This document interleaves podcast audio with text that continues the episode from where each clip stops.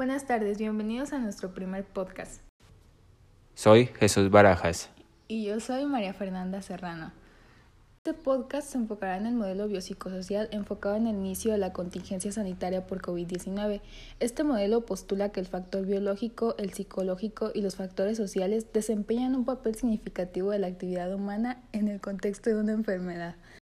Con la llegada del coronavirus, las dinámicas familiares han tenido que cambiar y adaptarse a esta nueva forma de vivir.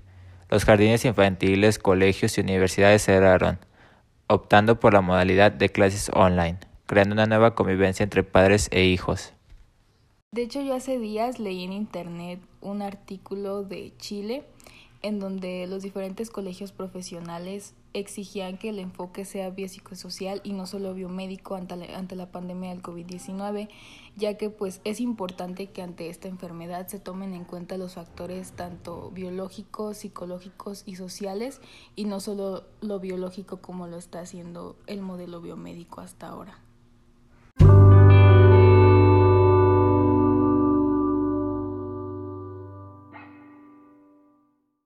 Ahora hablemos sobre los niños, los cuales son agentes sociales que se han visto afectados desde el confinamiento, los cuales han tenido síntomas ansiosos, cambios de humor, estar más demandante con sus papás y tener una rutina con un niño es importante, como por ejemplo que levanten su cama, se bañen, se vistan, hagan sus tareas, entre otras cosas. Esto los mantendrá activos pero tampoco hay que olvidar que no hay que ser tan rígidos con ellos ya que vivimos momentos de incertidumbre y es probable que no todos los días se pueda cumplir con esto. El equipo profesional médico recomendó que hay que tener al día 15 minutos de actividad física para su desarrollo. Y la revista de Medicina y Salud Pública también confirmó que los niños no se encuentran en un grupo de riesgo, al menos que tengan enfermedades subyacentes. Y pues aquí podemos darnos cuenta que aunque a los niños no les afecte de una manera biológicamente porque pues no están entre los grupos de riesgo, pues gracias al modelo biopsicosocial podemos darnos cuenta que hay otros factores como es el psicológico y el social en que pues sí les afecta bastante como aquí pues ya les mencionó mi compañero. Para los jóvenes también ha sido muy difícil esta contingencia. Con las clases en línea han perdido el interés en continuar sus estudios. Muchas, muchos jóvenes están por entrar a la universidad y se encuentran desanimados por el nuevo modelo educacional híbrido en el que solo podrán asistir al campus máximo dos días. Y un ejemplo pues es mi hermano que estaba estudiando la universidad, estaba cursando su segundo año y decidió darse de baja porque pues él estudia afuera. Entonces, para estar yendo solamente dos días al campus y gastar tanto, pues no le convenía. Y aparte, en clases en línea, pues ya se estresaba mucho y no le gustaba.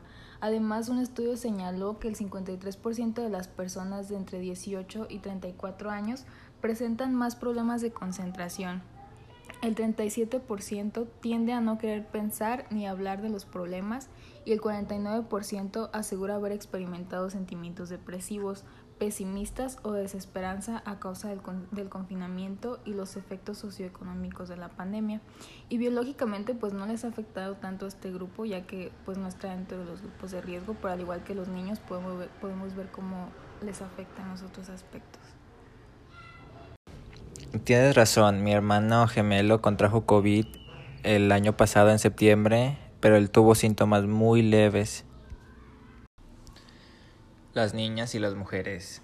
La Organización de las Naciones Unidas para la Educación, la Ciencia y la Cultura estima que 11 millones de niñas dejaron de ir a la escuela en 2020 debido a la pandemia del coronavirus. El número que la organización calificó como alarmante pone en riesgo a miles de niñas de tener embarazos adolescentes, matrimonios a temprana edad y forzados, así como sufrir violencia. El confinamiento hizo que las mujeres sufrieran más violencia de género que en años anteriores. De hecho, una de las medidas que tomó el gobierno para evitar la violencia doméstica o para evitar que las mujeres se sintieran en riesgo en su propio hogar fue quitar la venta de alcohol. No sé por cuánto tiempo, pero sí la quitaron por un buen rato. Pero pues igual así se siguió incrementando la violencia, así que no sirvió de mucho. Absolutamente todos estamos en riesgo de contraer COVID-19, pero las personas mayores tienen mayor probabilidad de enfermar gravemente si se infectan. Incluso cuando hubo tantos contagios que ya los hospitales no daban abasto aquí en México, muchas personas pedían que ya dejaran a los ancianos y salvaran a los jóvenes, pero la respuesta del personal médico fue que las personas mayores tienen el mismo derecho a recibir cuidados que cualquier otra persona. Y pues aquí, hablando psicológicamente, a las personas mayores les afecta más porque ellos solitos se sugestionan. Un amigo de mi papá que enfermó de COVID, pues desde antes él era como muy sugestivo y así. Y pues cuando se enfermó, más bien fue su mente la que lo fue acabando y no tanto la enfermedad. Y pues terminó falleciendo.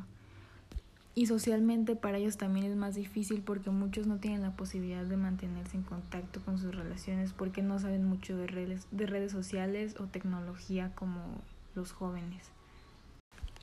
Ahora hablando en el aspecto familiar, se ha vuelto un mayor reto la convivencia familiar ya que no es favorable estar siempre juntos y más si el pilar económico de una familia falleció a causa de COVID-19. Debido al confinamiento, también es de esperarse que surjan malentendidos entre los elementos de una familia como peleas, discusiones, producto del estrés generado por la situación y la incertidumbre, tampoco sin dejar de lado las implicaciones económicas presentes y futuras que esto conlleva. Pues hablando de la sociedad en general, en el caso de México, las acciones del distanciamiento social adoptadas para contener la pandemia del COVID-19 han llevado a una paralización de la actividad económica cuya magnitud y efectos apenas empezamos a ver. Solo en el 2020 se calcula que el Producto Interno Bruto retrocedió en el orden del 9% y ante la saturación de los servicios de salud por atender la, la, emergencia al cierre del año pasado, 12 de cada 10 hogares en México reportaron haber dejado de recibir atención médica por una enfermedad distinta al COVID-19. Las razones pues fueron que el 40% por suspensión de la atención médica, 34% por medio del contagio y 13% por reprogramación del servicio o falta de médicos.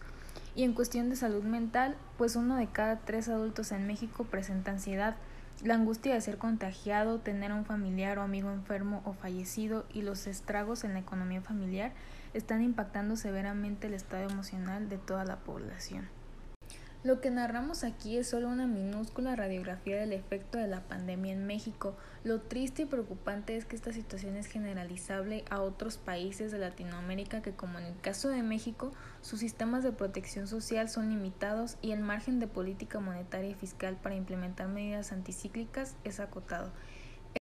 Una de las enseñanzas que nos ha dejado esta pandemia es cómo un virus puede paralizar al mundo entero y también nos enseñó que hay cosas que no podemos controlar. Y pues gracias a este podcast podemos darnos cuenta de lo importante que es tener el modelo biopsicosocial ante esta pandemia del COVID-19. Bueno, hemos llegado al fin y esto es todo por hoy. ¿Algo que quieras decir, Fernanda? Pues espero que les haya dejado alguna enseñanza.